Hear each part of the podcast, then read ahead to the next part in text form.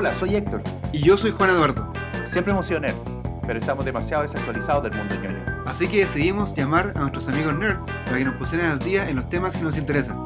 Y así nació este podcast. Bienvenidos a Quiero ser nerd.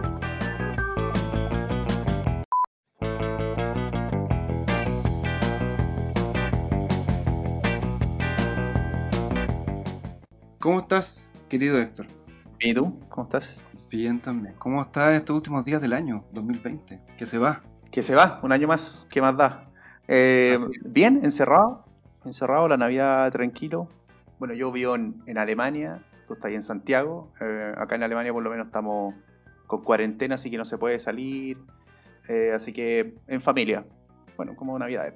No, acá ha parecido, como que ha habido cuarentena, pero no, no completa, entonces no puede salir a ver familiar y cosas así, pero también estamos como con, con toque de queda y esas cosas. Así que igual, igual va a ser parecida a la tuya esta, esta celebración de Año Nuevo, también encerrado en casa con familia. Muy bien. Ahora, una cosa que yo creo que es común en todos es que estamos esperando que este año se termine pronto. Un año extraño, Distinto. distinto, Sí. raro, y que todo el mundo espera que el 2021 se viene bien. Yo me acuerdo que el año pasado, para el año nuevo, dije ya, el 2020, el 2020 se viene con todo. Eh, va a traer muchas cosas buenas. Bueno, bueno, obviamente me equivoqué. Así que espero ya, no voy a repetir eso para no equivocarme de nuevo. Pero, pero realmente espero que este 2021 venga con más, con mejores cosas para todo el mundo en realidad. Sí, igual han pasado cosas buenas este año. Hay gente que se ha unido, el momento este de la cuarentena máxima, había muchas familias que se comunicaban eh, incluso del otro lado del mundo por, por videollamada y todo, y hay gente que no hablaba hace meses o años y también se juntó. O sea, sí, ha sido distinto, mucha gente lo ha encontrado como el peor año del mundo, ojalá que termine rápido, pero también han habido cosas buenas. Yo, yo soy como, estoy como al medio, que me han pasado cosas buenas y cosas malas. No sé, no sabría decir si odio el año, la verdad, como que fue un año más. Yo creo que más allá de odiar o querer el año, este es un año que, que todos concuerdan que es un año que, donde cambian muchas cosas. Y de hecho eso es algo que, que vamos a repasar acá en este especial de cierre de año, en este especial eh, Quiero ser nerd Wrap Up 2020, que Wrap Up finalmente significa... eh, eh, Un digamos, resumen, hacer- ¿no? Claro, hacer un resumen, un cierre, eh, resumir todo lo que, lo que ocurrió y, y hacer ese recordatorio de lo que pasó, tanto lo bueno como lo malo, etc. Así que yo creo que este año sí, una cosa que estamos súper de acuerdo es que es un año donde cambiaron muchas cosas, para bien, para mal, y donde básicamente el mundo se vio obligado a hacer ciertos cambios, donde tiene, tiene mucho que ver tecnología, las cosas que nosotros conversamos siempre en este podcast, tecnología, digamos, la lectura, las cosas, de las cosas que se hablan en la literatura, lo que uno ve constantemente en la televisión. Esta pandemia del 2020 obligó a que todas las cosas cotidianas que nosotros hacíamos cambiaran. Así es. Y eso es un poco también lo que vamos a ver con, con la revisión de, de este año 2020 con toda la gente del equipo. Así es, sí, le pedimos a cada uno de ellos que nos enviara un, un audio contándonos qué es lo mejor de este año según su área de expertise. Claro, cada uno del equipo empezó a ahondar en, en qué cosas fueron buenas este año y qué se espera para el 2021, más allá del tema pandemia, porque hablar del tema de la pandemia acá, ya, ¿para qué hablar más? Llevamos un año hablando de eso. Entonces, o sea, hablando del- de la pandemia en sí. Entonces ahora vamos a ver qué, qué efectos tuvo esa pandemia en las cosas que a nosotros nos gustan, en los temas que, en los temas que son para los nerds, digamos, que a nosotros nos, nos atraen eh, en la televisión, eh, en el día a día, y qué cosas deberíamos estar esperando para el próximo año. Claro. Así que está bastante interesante este capítulo para que cerremos este año en este último día del año y ya empecemos fresco el próximo capítulo en el 2021. Así es. Me parece muy buena forma de terminar el año haciendo este episodio y escucharlo antes de que termine el año. Ya mira, una de las primeras cosas que vamos a conversar es Ujú. sobre qué fue lo que pasó este año 2020 y hacia dónde van las tendencias del 2021. De tendencias siempre Damari nos hace cambiar los paradigmas constantes que tenemos y siempre nos trae cosas nuevas y cosas novedosas, así que nos va a explicar un poco este contexto del 2020 y hacia dónde va el 2021 considerando, considerando todos nuestros gustos como nerds. Hola, hola, amigos nerd y amigos que quieren ser nerd. Vamos a ver qué se puede decir del 2020 que no se haya dicho. Un año atípico, intenso por decirlo menos. Algo interesante que pasó este año es que muchas personas, al estar confinadas, tuvieron la posibilidad de redistribuir su tiempo. Muchos tuvieron o tuvimos la posibilidad de dedicarle tiempo a algunas cosas que antes no habíamos podido o no habíamos querido entregarle tiempo. Muchos se tuvieron que reinventar también por un tema laboral, un tema económico y eso trajo como consecuencia que muchísimos aprendieran cosas nuevas, se reencontraran con hobbies, con sueños. ¿Cuántos aprendieron a cocinar, aprendieron algún idioma, instrumento musical, retomar un proyecto, volver a escribir este mismo podcast? Probablemente en otro año no hubiera podido aparecer. Y en general creo que pasó mucho que la gente eh, tuvo la posibilidad de conectar con las cosas que realmente les interesan, las cosas que realmente les gustan.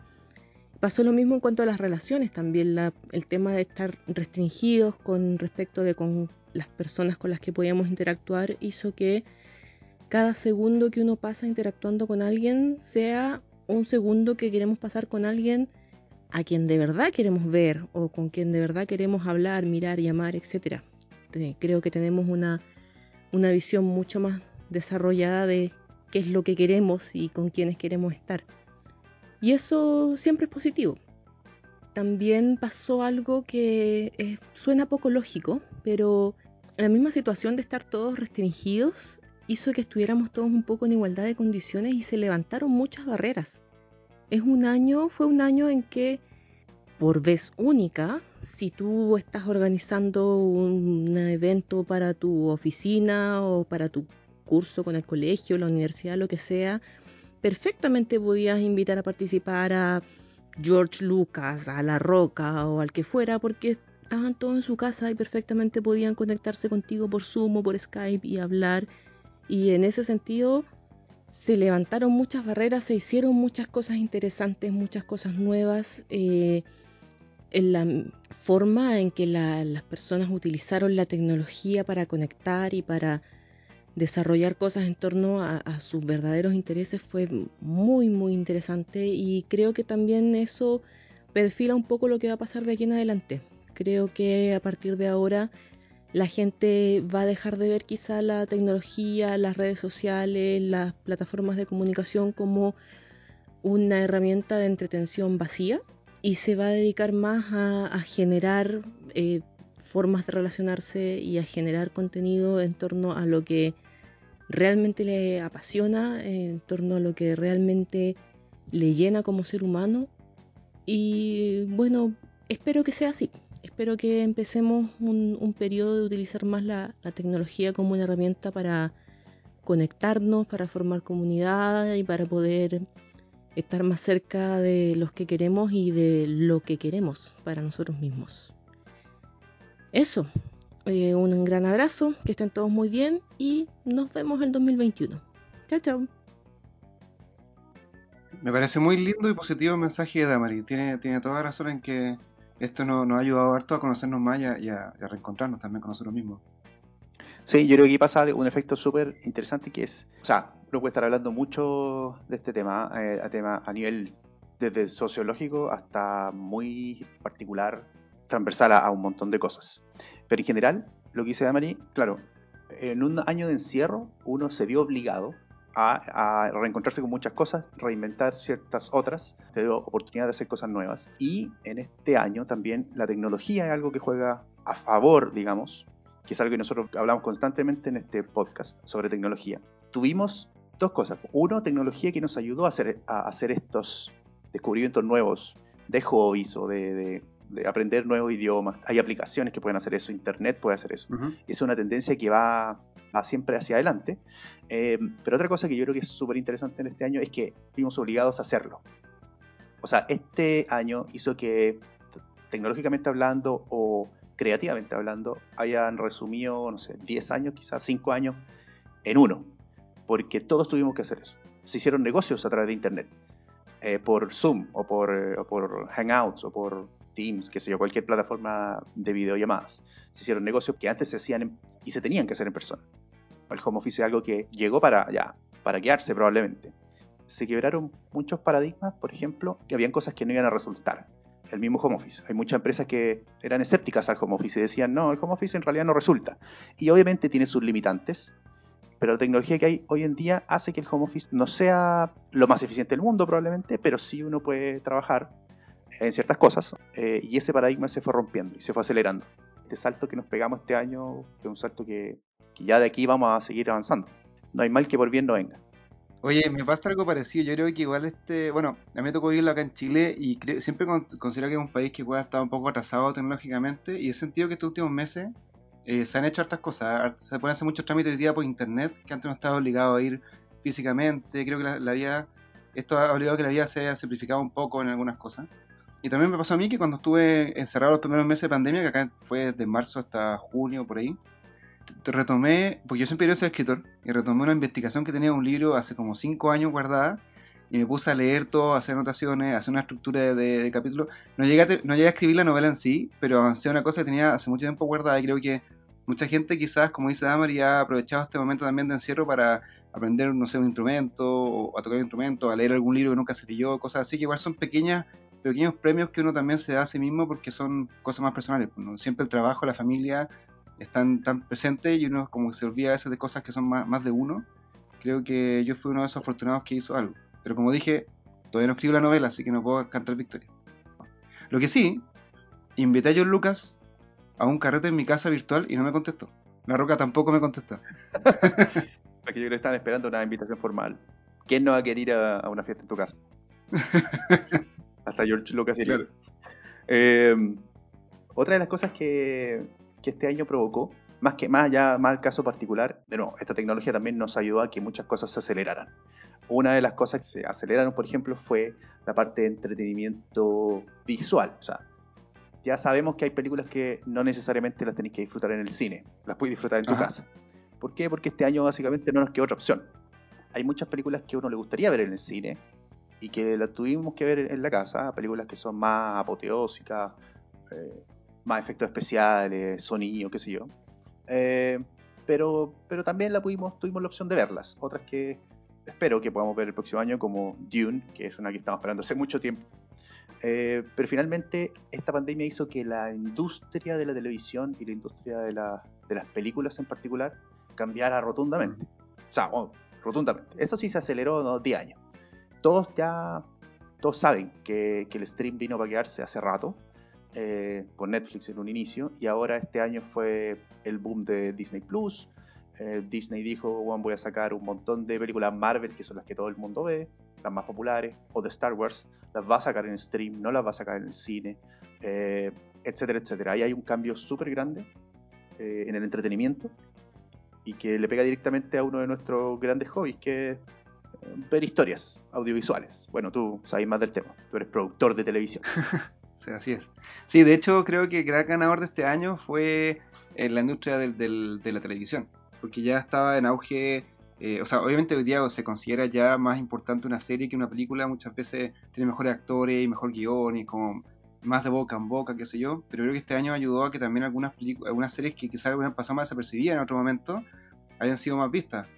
Por ejemplo, tuvimos Gambito de Dama, esta serie de Netflix sobre la, niña que juega ajedrez, que, es una muy buena serie, pero quizás en otro contexto, con tanta película de superhéroes y cosas así, hubiera pasado un poco desapercibida, y este año fue uno, de los grandes aciertos que tuvo Netflix al, sacarla y, y, unas muy buenas cosas que nos dejó este año audiovisualmente hablando es verdad. Esto hace que nosotros cambiemos nuestro hábito también. Así es. Eh, y nuestro consumo. Vernos obligados a hacerlo hace que, rompamos ciertos paradigmas que pensábamos que no iban a resultar y que al final, bueno, no eran tan malos.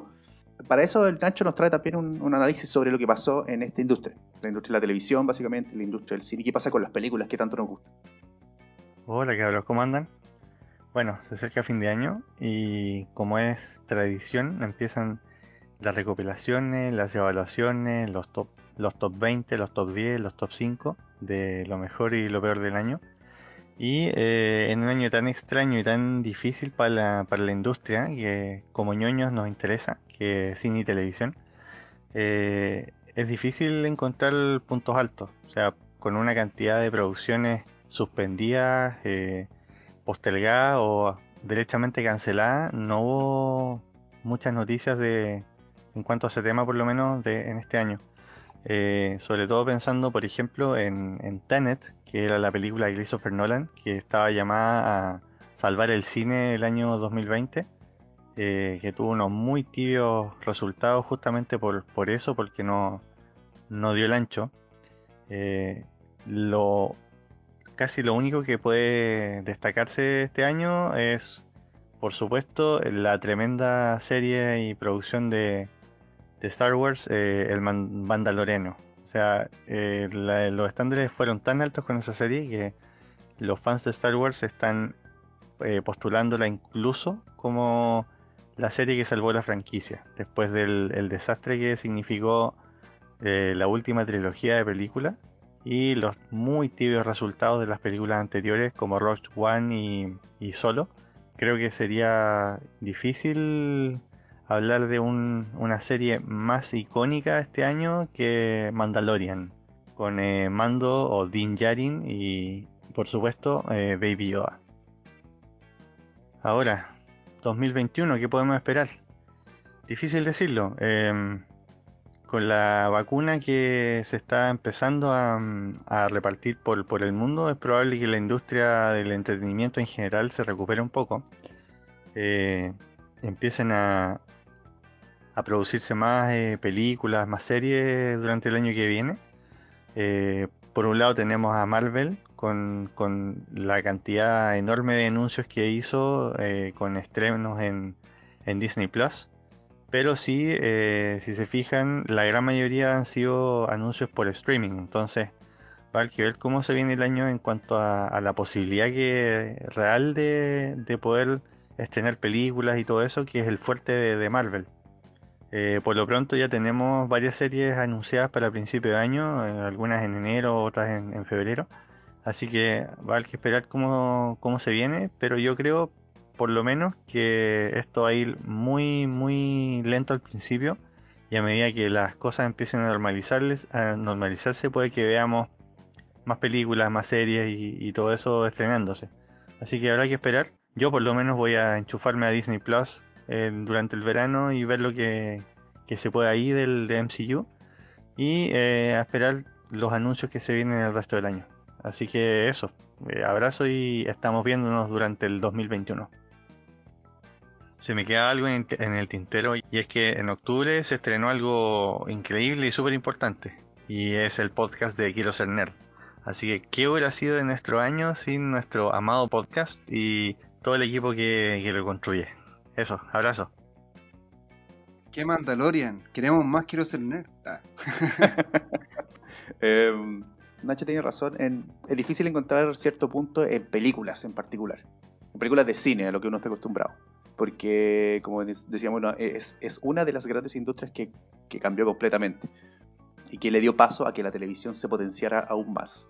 Y cuando hablamos de series, y más en particular series ñoñas o televisión, eh, siempre sale a flote el tema del Mandalorian, porque, bueno, básicamente, como hemos dicho, siempre es una buena serie, que le gusta a mucha gente, etcétera, etcétera, y, que viene en una plataforma que está recién entrando y es noticia en todo el mundo, pero además de eso tiene el peso de ser la serie que, entre comillas, como dice Nacho, entre comillas, va a salvar la franquicia de Star Wars porque hizo algo muy novedoso. Entonces tiene dos puntos de vista bastante importantes, por eso eh, siempre sale en todas partes el Mandalorian, por eso acá lo tocamos muchas veces eh, y, los que nos están escuchando pueden ver que si se meten en internet van a encontrar cosas del Mandalorian y del Baby Yoda y de, de, este, de Mando, que el Mandaloriano, fotos, imagen, en todas partes, porque básicamente fue un icono, fue un icono del streaming, fue un icono de estar en la casa viendo algo, algo bueno, algo que hizo que una industria renaciera, que una franquicia renaciera. Así que vamos a tener de eso uf, un montón de rato más. Así que más vale verla. Si, si, uno todavía no la ha visto y no quiere quedarse fuera del loop, más vale verla. Si la hemos recomendado ya mil veces en este podcast, así que si no la han visto, véala ya. Oye, pero otra cosa que dijo Nacho interesante hacia el futuro es que Obviamente la industria del entretenimiento ha cambiado mucho este año porque al no haber salas de cine, ya la experiencia eh, no se sabe qué va a pasar. Porque, por ejemplo, películas que están hechas para ser disfrutadas en cine, por el, diseño sonoro, qué sé yo, el sin interrupciones, con todo el alrededor negro para que uno esté concentrado 100% en la película. Y Tenet fue una de las grandes eh, preguntas que salió al principio de año, porque la a estrenar de todas formas en algunos cines. Eh, obviamente no fue un éxito de taquilla como podría decir en otro momento, pero la gente la que la vio dijo que era muy buena para verla en el cine, entonces es difícil quizás saber cómo hacer el año 2021 el mundo del cine, pero bueno, como dijo Nacho, si esta cosa la vacuna funciona y empiezan como a, activar nuevamente estas cosas puede ser, pero si no, hay que quizás pensar en, que los estrenos más importantes van a ser estrenos digitales. Esto cosa de, de Dune que se aplazó un año. Eh, en este momento, ahora no sé qué va a pasar en unas semanas más, pero en este momento hay unas disputas entre si se estrena o no se estrena digitalmente, porque la gente de la producción no, no quiere, porque piensa que el cine se puede rescatar y, está pensada para hacer cine. Eh, no sé, hay muchas, muchas dudas que, hay que ver ahí, depende de, muchos factores, no solamente de uno. Yo creo que, y también estoy de acuerdo con lo que dice Nacho, que con el tema de la vacuna ya lentamente esta industria va a empezar a recuperarse. Eh, lo que va a quedar finalmente es más opciones para nosotros de elegir si es que queremos ver cine o televisión o de, decidir, porque antes era sí, sí o sí iba al cine y después esperar al streaming, ahora tenemos como más variedad de cosas para ver, porque ya la industria sabe que, que puede hacer las dos y que uno va a ver tanto en la televisión como en el cine.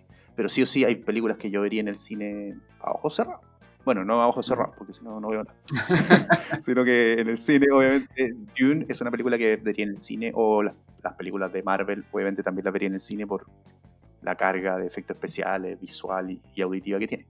Y de ahí uno la puede repetir en la casa, digamos. Sería algo que yo haría.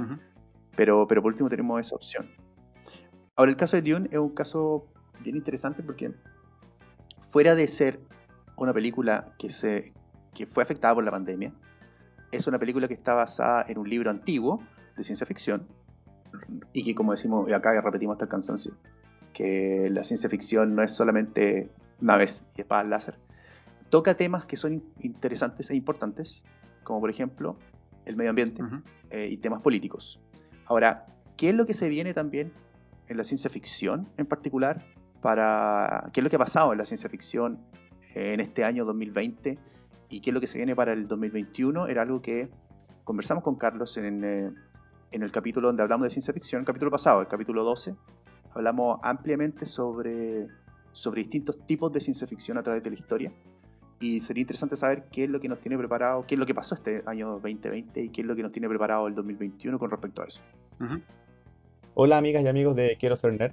En este especial de fin de año quiero comentarles qué fue lo más destacado del 2020 a mi parecer y qué se viene para el 2021 en cuanto a ciencia ficción. Y comenzando obviamente con la postergación por asuntos de pandemia del estreno de Dune para el 2021, esa película todos estábamos esperando hace muchos años. Y también, bueno, la postergación de Tenet, thriller de acción de Christopher Nolan, que también tiene tinte de ciencia ficción. Personalmente esperaba ver ambas películas este año.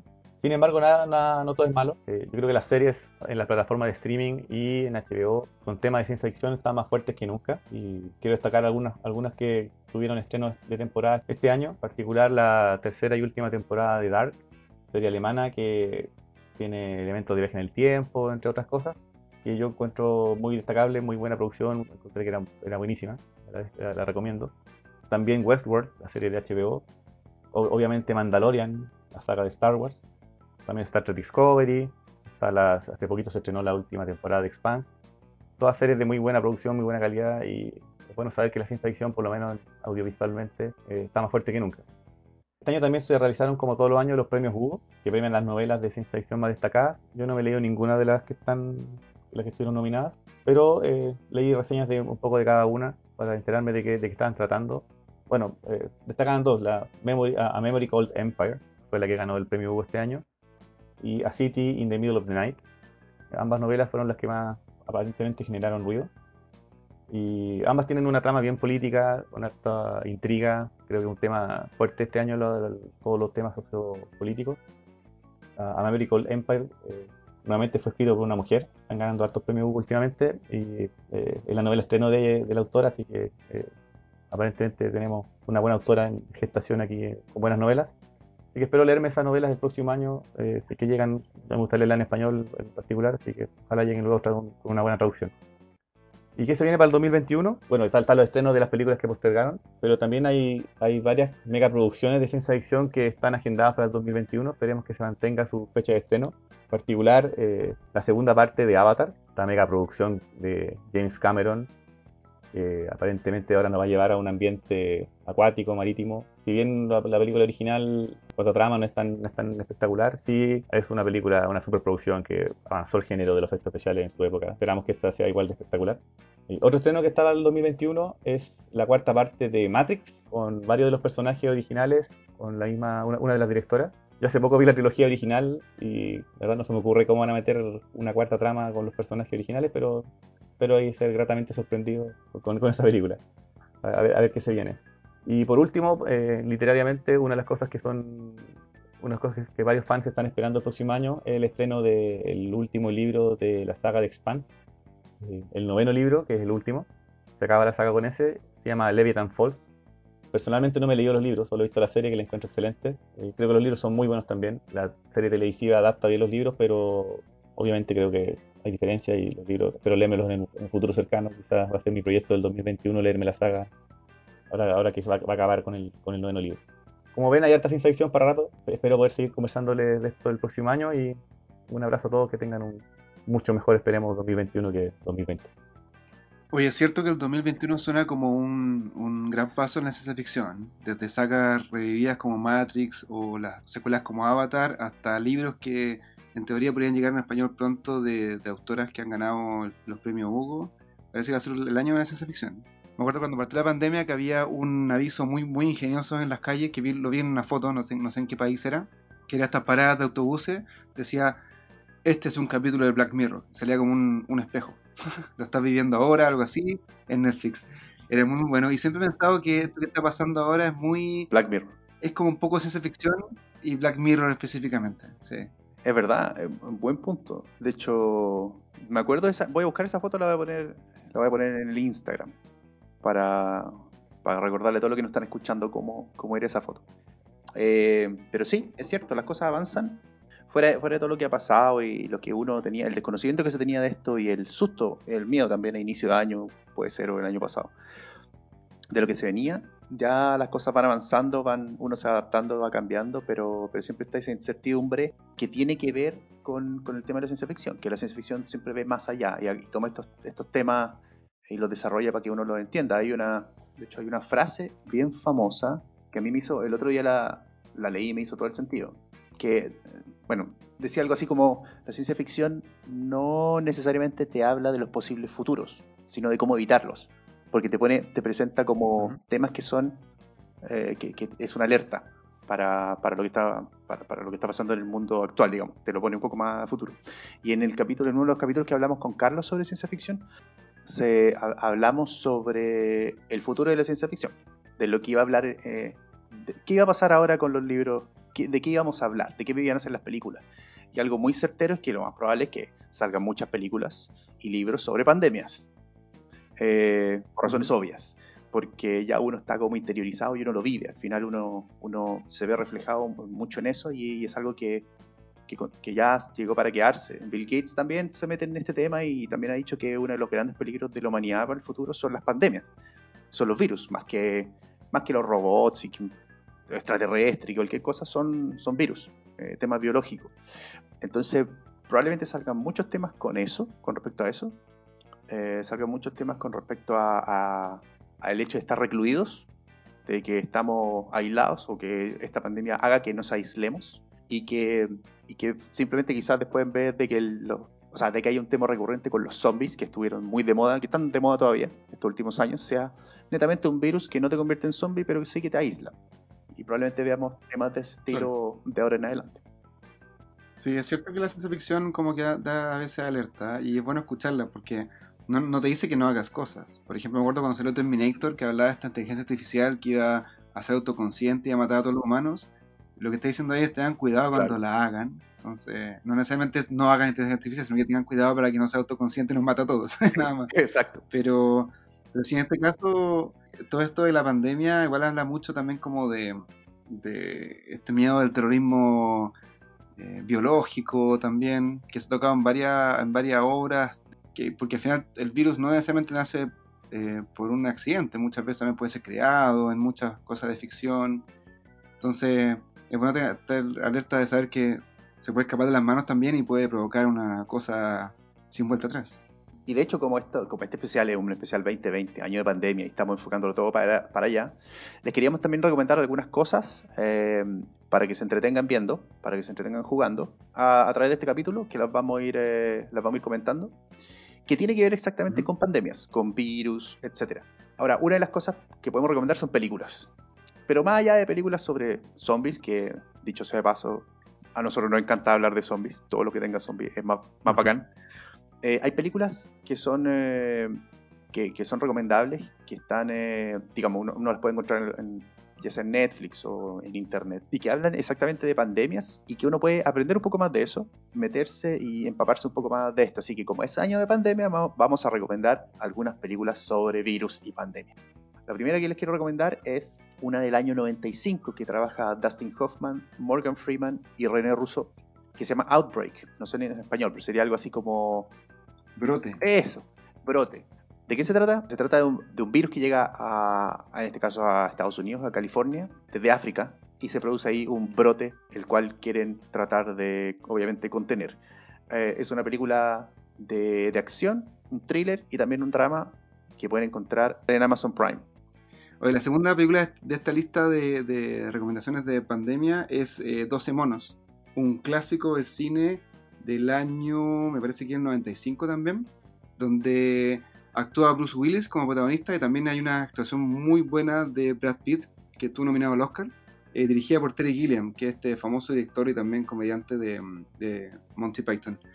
Y 12 monos trata básicamente de una persona que dice venir del futuro en el cual eh, hay un resto de la humanidad sobreviviente de un virus que se propaga el año 95 en el mundo y que lo mandan al pasado, supuestamente, para salvar el mundo de, de este outbreak.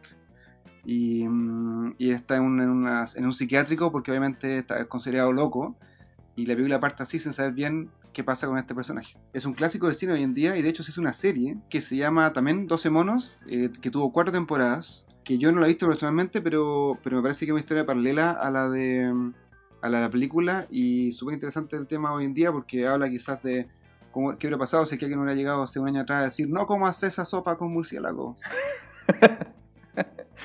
Podría haber cambiado muchas cosas. Claro. Y la tercera de, de, esta lista de películas que se tratan sobre pandemia es una que se llama Contagio, Contagion en, en inglés, del 2011 que trabaja Matt Damon, Kate Winslet, Jude Law y Gwyneth Paltrow. Esta película también la pueden encontrar en Amazon Prime, por ejemplo, y es, es una de las películas más, entre comillas, más reales sobre el tema de pandemia, porque retrata cómo las instituciones de salud trabajan en forma conjunta para poder eh, eliminar la amenaza de este virus, de un virus X que se empieza a expandir. Eh, salen muchas escenas en, aeropuertos, salen muchas escenas en, en la gente que está en cuarentena, muchas escenas de, de, funcionarios de salud y es por eso que al verla uno se siente obviamente bien reflejado en eso en contraste con las noticias que, ha, que uno escucha en la tele o en la radio constantemente el tema esto de los aeropuertos eh, que fueron cerrados bueno ahí aparece mucho esto. Así que si quieren ver lo más cercano digamos a la realidad eh, una película lo más cercano a la realidad posible en este tema Contagio es una buena película para que ustedes puedan apreciar y los temas biológicos siempre están de la mano de la tecnología, porque obviamente la tecnología de la salud es una tecnología que avanza a pasos súper agigantados, digamos, avanza bastante rápido. Y una cosa que es fundamental en el mundo de hoy son las vacunas, que es algo que se ha estado peleando todo este año por generar y que, y que ha cambiado varias perspectivas. Este tema de la vacuna ha cambiado varias políticas de los, de los países, cómo se organizan, uno ha estado detrás de esto de países que se han peleado por la vacuna, eh, quién es el país que la encuentra primero, quién es la farmacéutica que la encuentra primero. Bueno, hay un montón de cosas que se meten hasta de, desde lo político hasta lo realmente médico. Aquí la tecnología juega un papel fundamental, súper directo, con el desarrollo de, de todo esto. Y, y, también tenemos que, y como nosotros siempre hablamos sobre tecnología, hay algo súper interesante con respecto a la vacuna y cómo se relaciona estrechamente con esta tecnología durante este año. Hola a todos, ¿cómo están? Les voy a dejar mi reflexión sobre el año 2020. La verdad es que pensé que sería muy difícil encontrar algo de, qué hablar porque eh, no es que haya pocas cosas que decir, sino que hay muchas, muchas cosas tecnológicamente hablando. Ha sido un año extraordinariamente prolífico. Tuvimos la inteligencia artificial más avanzada que la vimos GPT-3. Hubo una comunicación cuántica separada por 40 kilómetros de distancia el primer cohete comercial tripulado, eh, avanzamos como 6 años como humanidad con el comercio electrónico. Ni decir tampoco el avance que hay en teletrabajo. La oficina es una parte integral de la casa. Pucha, sin lugar a dudas, el COVID-19 fue el mejor jefe de innovación que pudimos tener para hacernos avanzar súper rápido y tener muchos, muchos cambios. Sin embargo, hay una cosa que, que me gustaría destacar en las innovaciones y la verdad es que tiene que ver con el COVID-19 directamente, son las vacunas para poder ponernos en perspectiva un poco, las vacunas se demoran por lo menos 10 años en ser aprobadas. La vacuna que más se demoró antes que esta fue la vacuna del ébola, que se demoró 5 años desde que inició su estudio. Y ahora estamos hablando que desde que se detectó la enfermedad del COVID-19 hasta ahora han pasado 12 meses y se está probando ya en humanos. Aunque la verdad no es tan así porque no tiene una aprobación igual que la que tiene la del ébola, sino que es un poquito distinta solamente en velocidad de desarrollo, el avance en la vacuna es un monstruo de avance en términos como biológico, pero además es que esta vacuna es absolutamente nueva, utiliza una tecnología absolutamente distinta, usa el ARN mensajero y para lograr eso aunque hay mucho secretismo también en la, en la industria, eh, se sabe que se tienen que desarrollar muchas simulaciones, hartas redes neuronales, mucha inteligencia artificial. Está como súper rodeado de tecnología todo ese, ese avance. Para que entendamos bien, lo interesante de este avance hasta ahora es que las vacunas se crean en base a virus muertos o muy muy debilitados lo que significaba que eh, debían ser cultivados especialmente y tratados de manera segura, para que inyectarlo en un ser humano no sea peligroso y no se enferme, pero por otro lado que tampoco fuera absolutamente seguro para que el sistema biológico inmunológico pudiera reaccionar. Es un equilibrio muy delicado al enfermarse el cuerpo con este virus más debilitado, el, sistema inmunológico hace unos ARN mensajeros que indican cuáles son las características de los bichos y ven cuáles son las inmunidades. Ahora para la vacuna lo que se hace es generar de manera sintética este mensaje con las características del virus y se inyecta directamente el mensaje. Por lo que las células toman este mensaje y aprenden qué es lo que tienen que buscar en la enfermedad. Haciendo una analogía con los computadores, lo que hace el ARN sintético es como escribir muchas instrucciones. Es como que escribiéramos un programa con el ADN para que los glóbulos blancos puedan recibir estas instrucciones. Lo que me parece muy bacán porque cuando uno se vacune va a estar sintiéndose un poco cyborg ya que va a estar teniendo como una actualización de su antivirus. Eh, ah, bueno, y también es importante aclarar que aunque se diga que eh, puede provocar mutaciones genéticas, no es así. Lo que hace es entregar información a las células nomás y para esto se utiliza el lenguaje de las células que es el ARN mensajero. Es, no es que provoque cambio genético en ningún caso. Para los que están preocupados, la vacuna es completamente segura, incluso podría ser más segura que las vacunas convencionales porque no se inyecta virus y tampoco se hace en base a huevo, que es lo que más provoca las reacciones alérgicas más fuertes.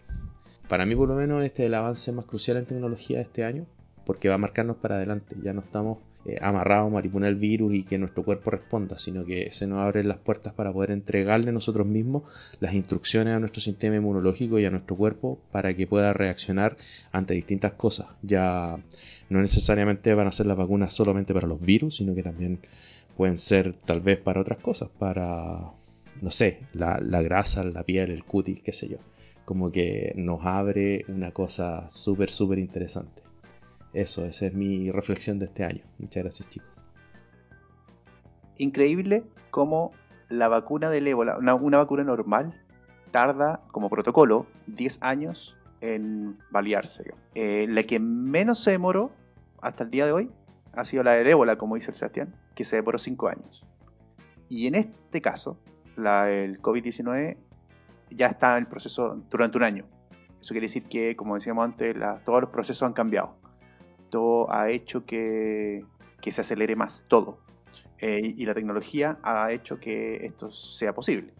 Sí, porque esta, el descubrimiento de esta vacuna ha sido sin precedentes, como lo que estamos viendo también ahora, obviamente, que ha hecho que se ha juntado todo el mundo y ha puesto todo su esfuerzo y dinero eh, para encontrar esta vacuna, evidentemente de, de, las competencias, qué sé yo, y los prejuicios que alguien debe tener sobre esta, sobre esta vacuna, y la verdad es que sí se ha puesto mucho más esfuerzo que en otras porque es una cosa mucho más eh, urgente y mucho más mundial, no está causada en un territorio específico, entonces por supuesto que, se ha apurado mucho más la vacuna, y, lo que dice Sebastián es súper interesante cómo funciona, yo la verdad es que no he leído sobre tanto sobre la vacuna, eh, voy a investigar un poco más porque me parece interesante que funcione de esa forma. Y como dice él, también esto puede traer aplicaciones a futuro para otras cosas que pueden prevenir el envejecimiento, algunas enfermedades quizás congénitas, etcétera.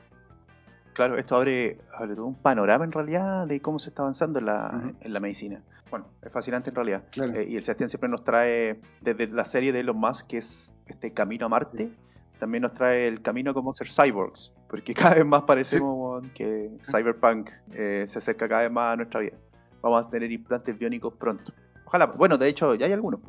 Entre paréntesis, hay gente que hay chips que se ponen en la mano para poder eh, Ujú. entrar a puertas. Uno acerca la mano a una puerta y se abre la puerta. Eso ya existe y se está ocupando. Así que vaya vamos, a ser cyborgs. Bueno, pasando a otro tema completamente diferente. Eh, en el mundo, y retomando un poco también el mundo, ya este mundo globalizado, hay muchas cosas que vienen desde Asia.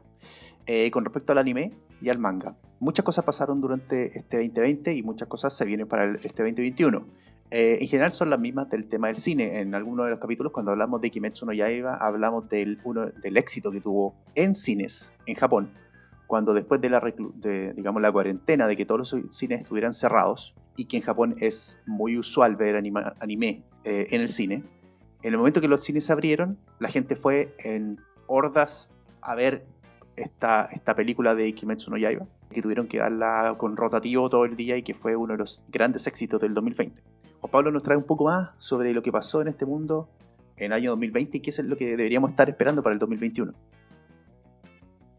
Hola Héctor, Juan Eduardo, espero que estén todos bien. Quería comentarles ahí que el año 2020 en términos del anime y el manga tuvo, diría que variado, bueno, sin grandes sorpresas y algunas tendencias de la industria que se están viendo ya muy consolidadas ya este, eh, o que estuvieron consolidadas ya este año. Por ejemplo, la irrupción del anime en Netflix. O sea, estamos viendo varias series que han tenido muy buen, muy buen rating, muy buenos reviews, que están siendo financiadas o a- a- con plata puesta por Netflix. Por ejemplo, vemos Beastars, que este- va a estar en el ranking sí o sí de varias de los top de anime de este año. Esto también está basado en un manga y está, llegó por Netflix.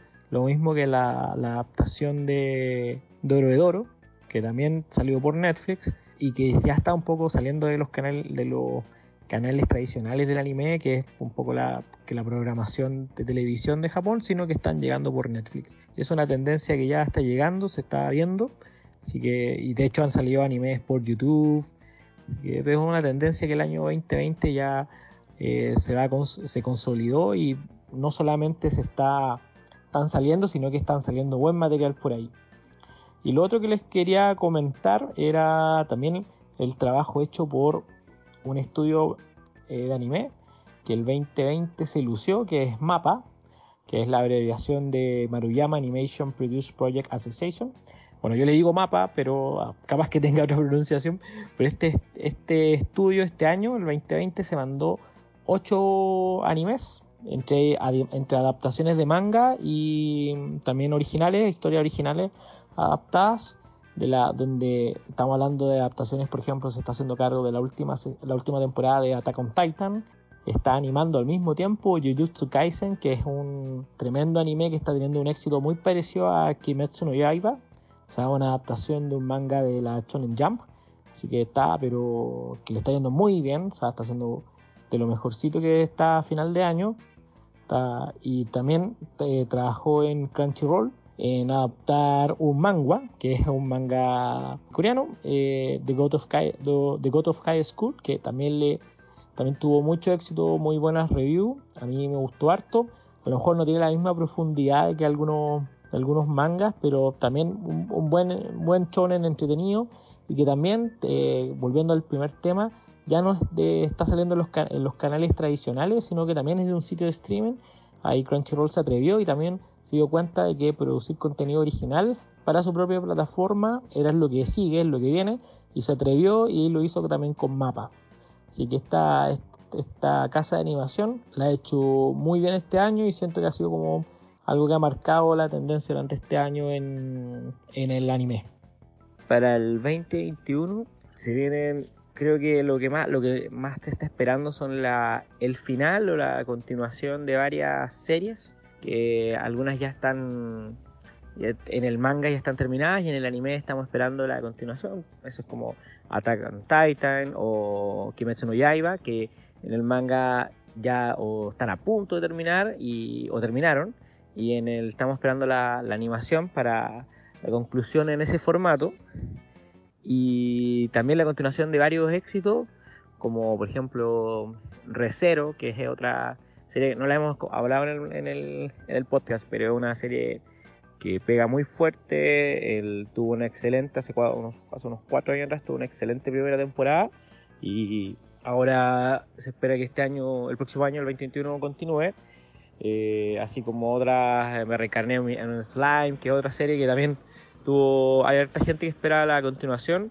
Y otras también que son ya súper establecidas, que todavía no termina, que están en pleno continuación en el manga, que se espera que se continúen con nuevas temporadas, que es como el caso de Boku no Hero que estar atento para el 2021. Lo que está con más hype aquí en el- en el mundillo es la adaptación de un del manga de Chainsaw Man. Sería como el, el- hombre de, de la motosierra, una traducción literal. Que es un manga de la Shonen Jump que está a punto de ser adaptado por el estudio Mapa. Está mucha gente esperándolo. Hay otras cosas curiosas.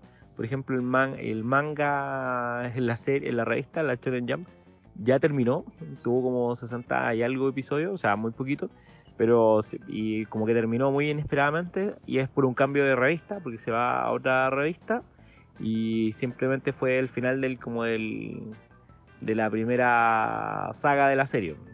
Bueno, el manga es, es, es ultra violento eh, y creo que eso ha sido una de las cosas que ha sorprendido un poco a la, a la serie que ve, a la gente que ve la, que ve la revista que es como el público habitual, que no están tan acostumbrados a mangas tan violentos para, ese, para esa demografía. eh, así que ha, ha gustado mucho por eso, eh, harto gore, harto violencia. Así que todos están esperando que sea una buena adaptación. Oye, parece que tenemos un año con harto movimiento anime. ¿eh? Sí. Es verdad que he visto muchas más cosas en, en, en Netflix. Eh, un par de series originales también, como, como mencionó Beastars. Y ahora que estoy viendo Crunchyroll, gracias a su recomendación, la- cuando hablamos de la primera vez con JP que nos recomendó esa plataforma, estado viendo mucha publicidad de Recero. Y de hecho me, me tincó bastante verla. Así que una de esas, vamos a pedirle que, que nos cuente un poco más en algún capítulo. Yo la veré de todas formas.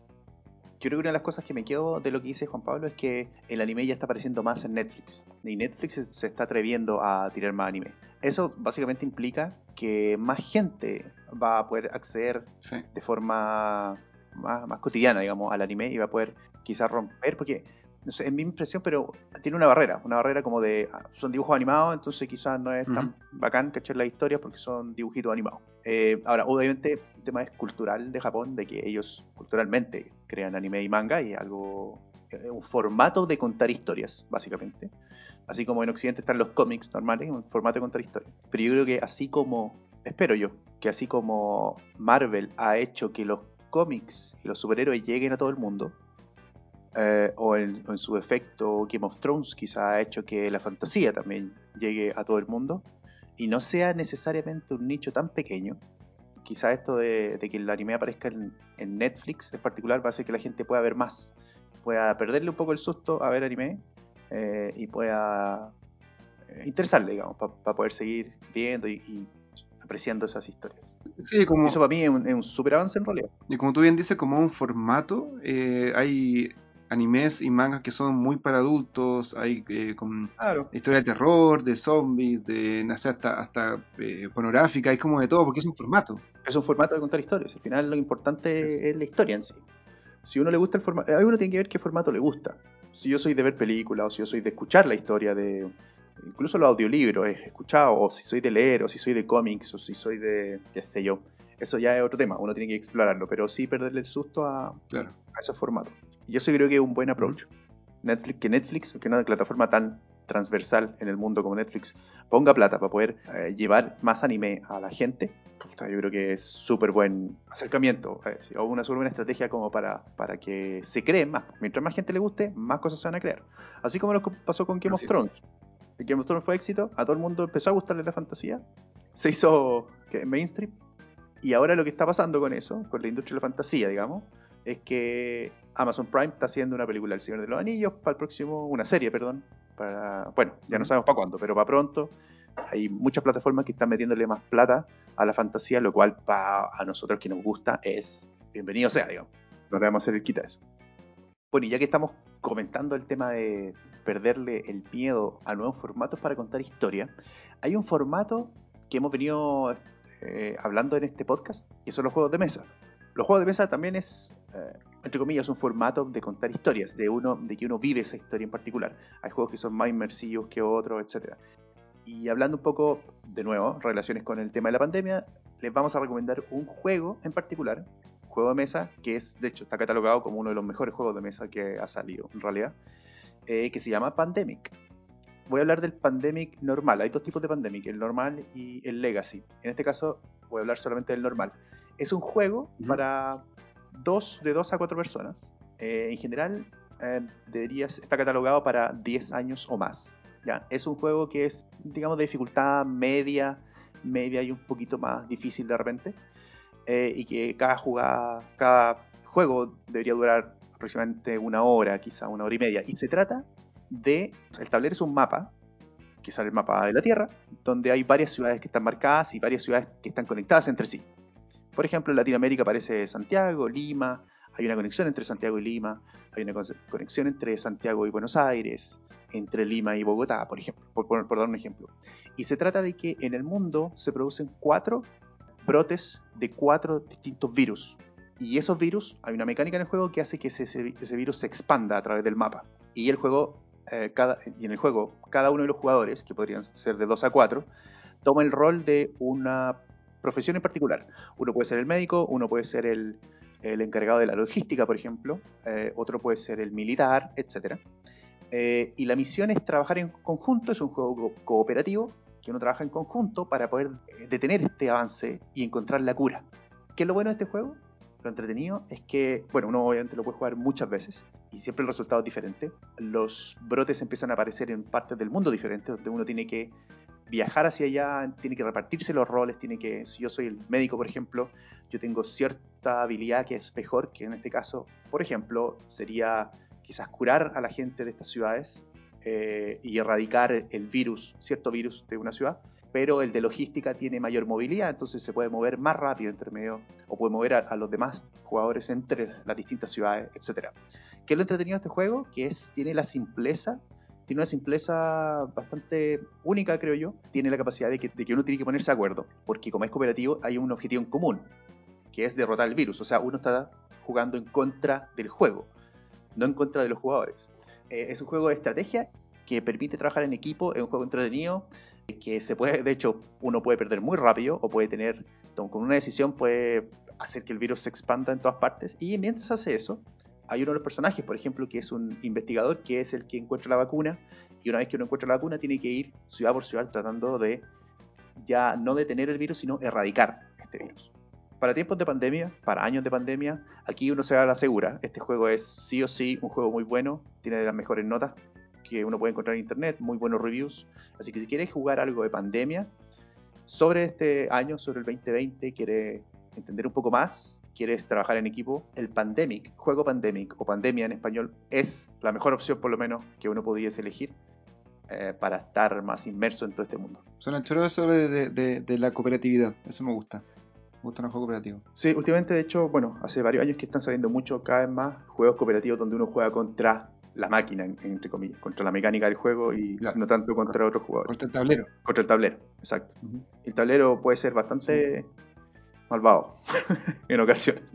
No, me gusta esa parte que ahora que vamos a estar eh, quizás encerrados un poco más en la casa, buena recomendación para jugar en familia o, con los convivientes. Bueno, eso es un buen punto. Eh, los juegos de tablero han subido, han subido bastante durante todo este año. Eh, la gente está jugando mucho más juegos de mesa, lo cual es súper bueno en realidad porque hay, hay otras cosas que uno puede sumar a, su, a sus hobbies eh, y, te permite jugar en familia, te permite jugar con amigos, te permite compartir mientras uno está haciendo un juego, contando una historia, comiéndose una pizza y tomándose una cerveza. Sí, muy bien.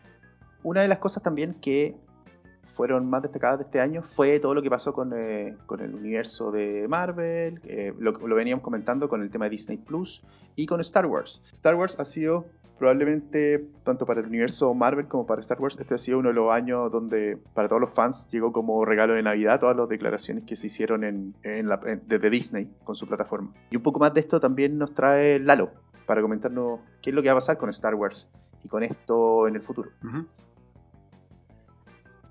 Hola, desde el punto de vista obviamente de Star Wars, sin duda el estreno de la segunda temporada de The Mandalorian fue un hecho muy muy significativo. Estas, eh, recordemos que esta serie se estrenó en noviembre del 2019, pero muchos la empezaron a ver ya a comienzos también de enero del 2020 por, por el desfase que se producía también en, eh, en la plataforma Disney Plus cuando esta llegaba también a, a Chile, aunque muchos también la, la, la- bajaron y la vieron con, un- con una especie de meses de desfase. Esta serie eh, de verdad revolucionó la industria, dado que le una franquicia que está decaída y mermada por los desastres del episodio 8 y 9. Y lo más significativo de, de todo esto fue el ascenso, a mi juicio, de Dave Filoni y John Favreau como unos profesionales que hacen su trabajo con un profundo amor a la saga y con un intenso rigor profesional y, y que a mi juicio supieron traspasar a los directores, guionistas, actores, creadores de todo el mundo Star Wars, demostrando un poco que, que se necesitaba un, otro rumbo con urgencia.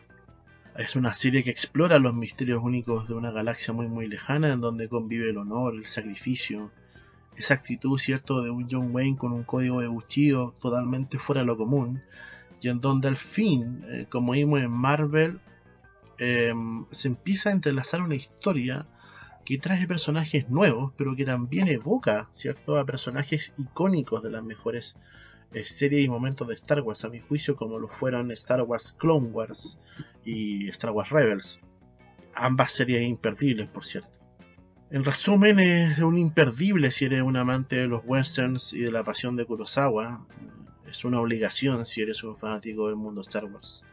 Es una serie que renovó la fe de todo el mundo nerd de la saga y también de los nuevos, la cual a mi juicio había sido muy maltratada en los últimos dos años.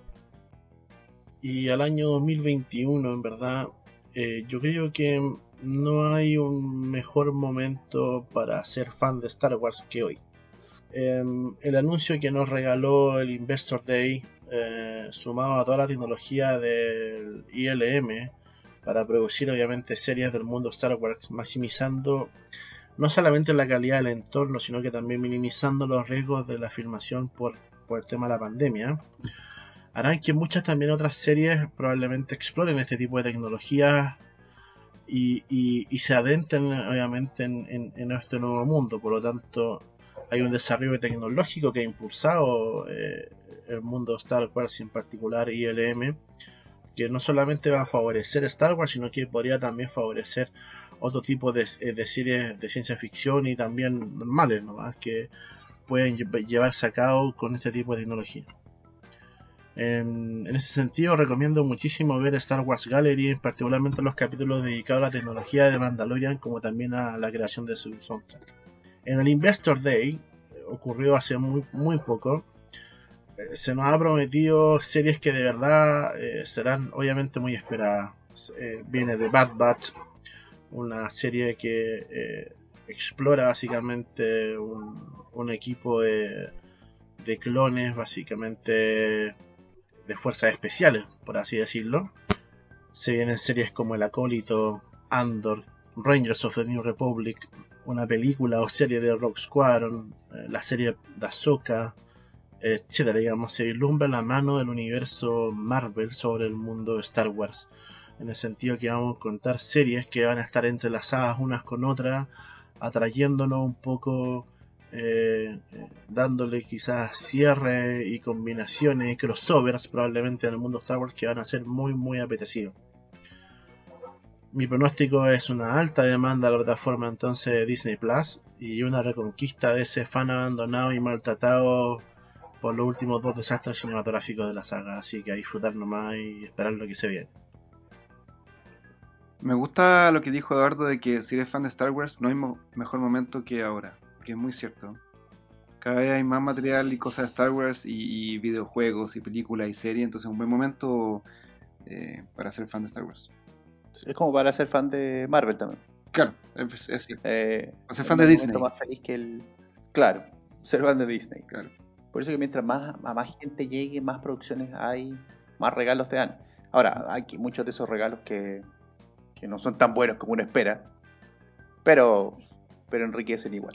Pero uno puede decir si lo ves o no lo ves, si lo repite o no lo repite, si sigue la pero no, Claro. eso, eso me gusta, que haya variedad porque uno puede elegir, pero que haya más material de cosas que nos gustan es siempre bueno. Cierto. Sí. Y, y también quiero destacar una cosa que dijo Lalo, que no, no, no menor, que en realidad la tecnología usada, que lo comentamos en el capítulo especial de Mandalorian, la tecnología que usaron para grabar la serie, creando estos fondos proyectados en unas pantallas LED gigantes, que hoy en día con pandemia es mucho más eficaz y quizás va a ser el futuro, no solamente por ahorro de plata, también por ahorro de, movimiento de gente y de, y de eh, hacer grabaciones con menos gente, qué sé yo, eh, puede, se puede expandir a muchas más series y producciones de, todo tipo. Cierto, eso es algo interesante, ¿ah? porque eh, ahí es la tecnología absolutamente jugando un rol preponderante y a, y a servicio de, del- de las grabaciones. Claro. Más detalle de eso lo tenemos en el capítulo, como decís tú, de, del Mandalorian, donde explicamos un poco más de esto, pero es básicamente que todos los backgrounds, la, la- lo- la parte del fondo, digamos, de cuando filman, los fondos de cuando filman las películas, están hechos de forma, que, que están todos hechos, de hecho, de forma digital. O con mucha, con estos fondos verdes, donde se veían a los personajes saltar de cuerda y, y que al final después le ponen el fondo atrás con computador. Esto ya está cambiando. Y este año lo hizo cambiar con, con el Mandalorian. También marca un hito tecnológico porque se está usando una tecnología muy, muy nueva, novedosa y que lo más probable es que va a ser el estándar pronto para, para la industria. Así es. Así que para eso pueden escuchar el, el capítulo de Mandalorian o ver también eh, Star Wars Gallery, lo que dice el Lalo, lo que nos recomienda el Lalo para, para entender un poco más cómo funciona esto, para todos los que son más cinéfilos.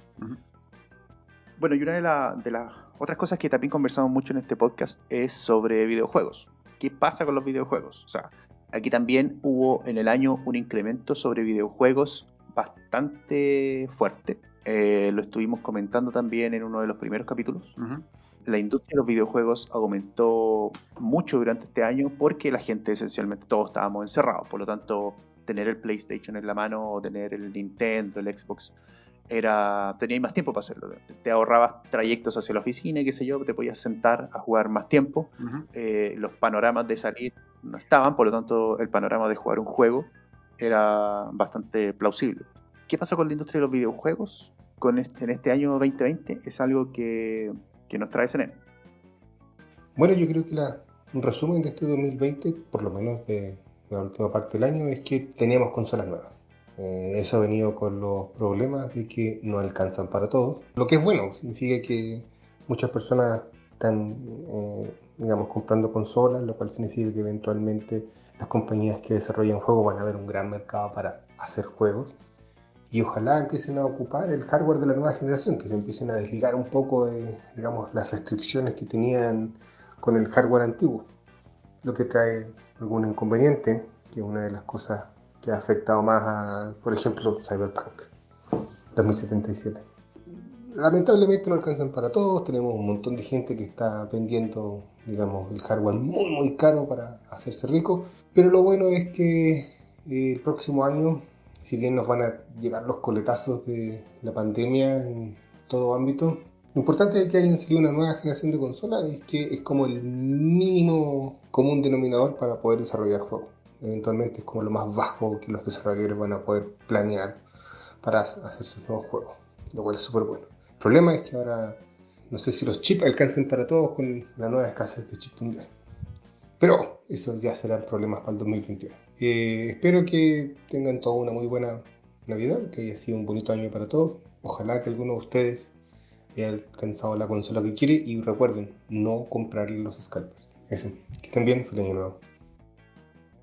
Sí, bueno, ahí eh, se refería a, a la escasez de consolas porque estamos en, una, en un movimiento anti-scalpers, que eso lo conversamos en el capítulo 12, sobre qué son los scalpers y cómo acaparan consolas y no dejan que nadie más pueda comprar sus consolas al precio, el precio que, que lo saca Sony, que saca la PlayStation, etcétera.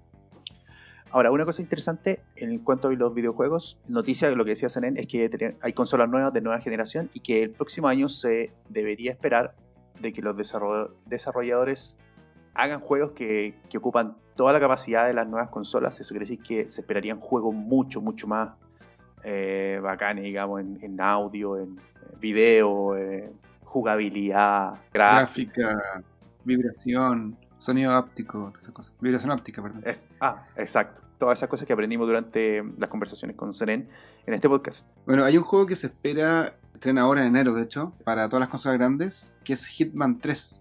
Que es la, la tercera saga, ter- perdón, tercera entrega de esta saga de asesinato, eh, que es un reboot, porque ya mucho más de tres. Y la gracia de este juego es que eh, va a ser completamente para jugarlo en VR. Ah, O sea, no va a poder hacer tu juego completo, hacer estos asesinatos, estos encargos a través de la casco VR. Y como se dice, no está comprobado, pero, o sea, no está confirmado, pero se dice que como todos los Hitman para atrás, la tecnología la van aplicando. Por ejemplo, si inventan cosas nuevas en el Hitman 2, uno puede bajar esa, esas nuevas capacidades para el Hitman 1 y jugarlo entre con esas capacidades. Dicen que quizás el Hitman 3 VR, si le da bien, van a poder traspasar el VR para todos los otros Hitman para atrás. Sería buenísimo. ah, wow. Sale ahora en, en unos- unas semanas más. inmersivo. Vamos a ver. Pero si este año todavía mantuvimos, como lo comentamos hace poco, los eh, Game Awards, que son los premios que se dan todos los años a los videojuegos, que es como los Oscars de los videojuegos, de los cuales han resaltado muchos nombres que, que, que se entienden ya como ganadores absolutos, como por ejemplo Last of Us, que ganó siete categorías, incluyendo mejor juego, mejor director, qué sé yo.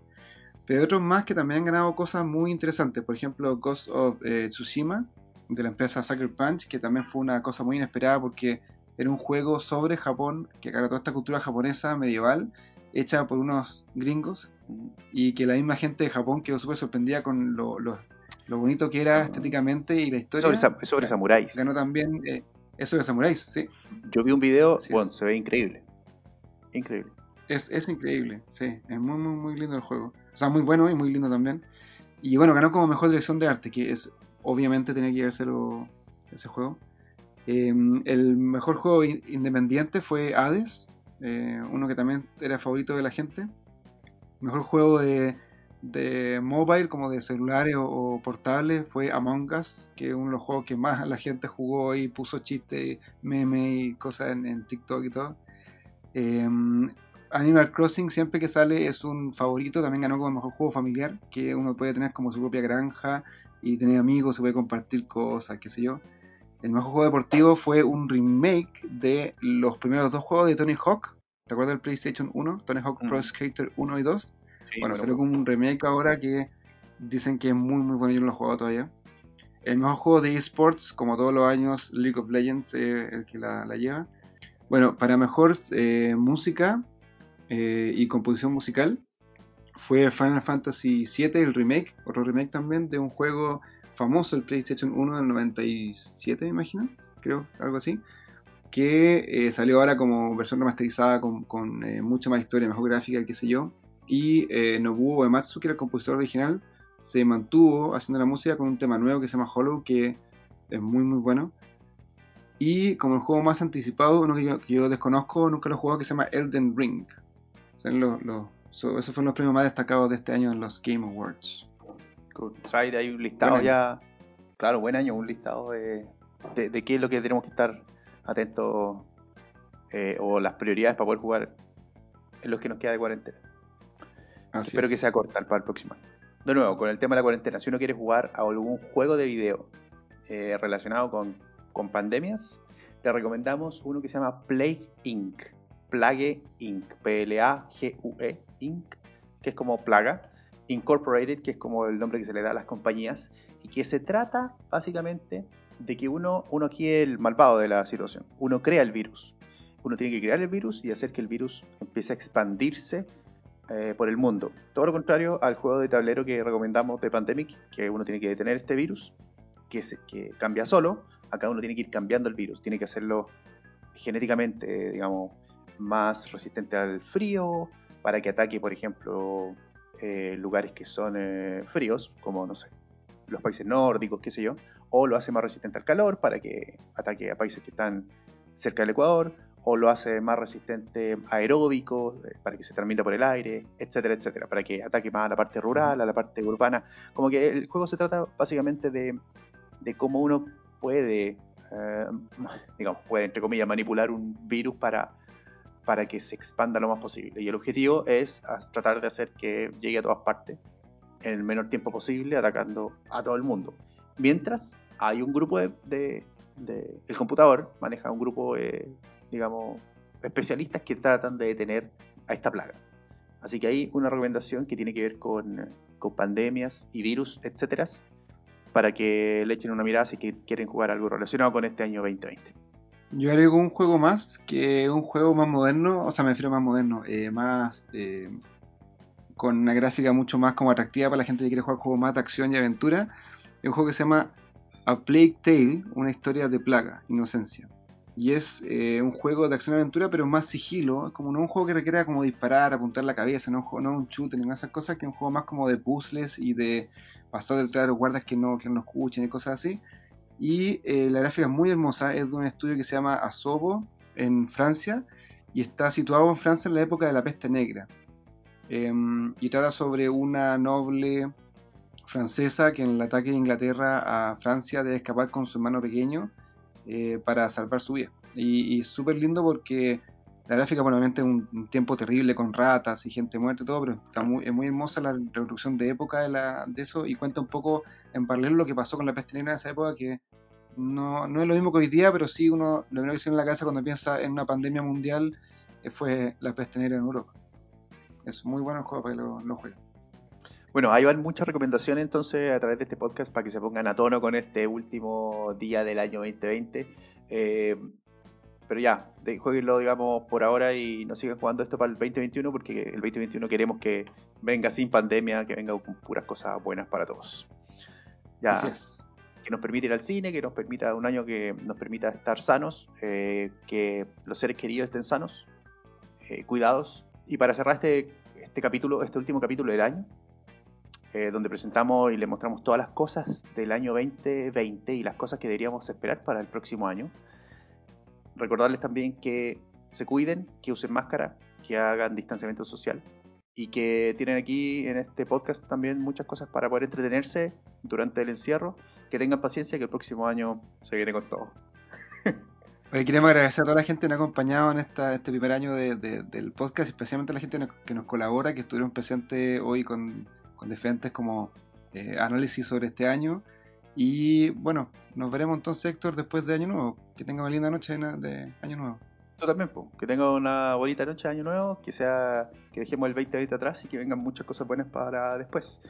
Le recordamos a todos los que nos están escuchando que nos pueden encontrar en Spotify, Google Podcast, Apple Podcast y en Anchor.fm. Y también en Instagram en arroba quiero ser nerd podcast, donde también pueden dejarnos un mensaje en cualquiera de esas plataformas de audio, escritas, preguntas, lo que sea, los vamos a leer. Ya, pues, Juan Eduardo. Nos vemos entonces el próximo año. Un abrazo grande. Nos vemos el próximo año. Un abrazo, que estés bien. Cuídate. Chao, chao. Chao, chao.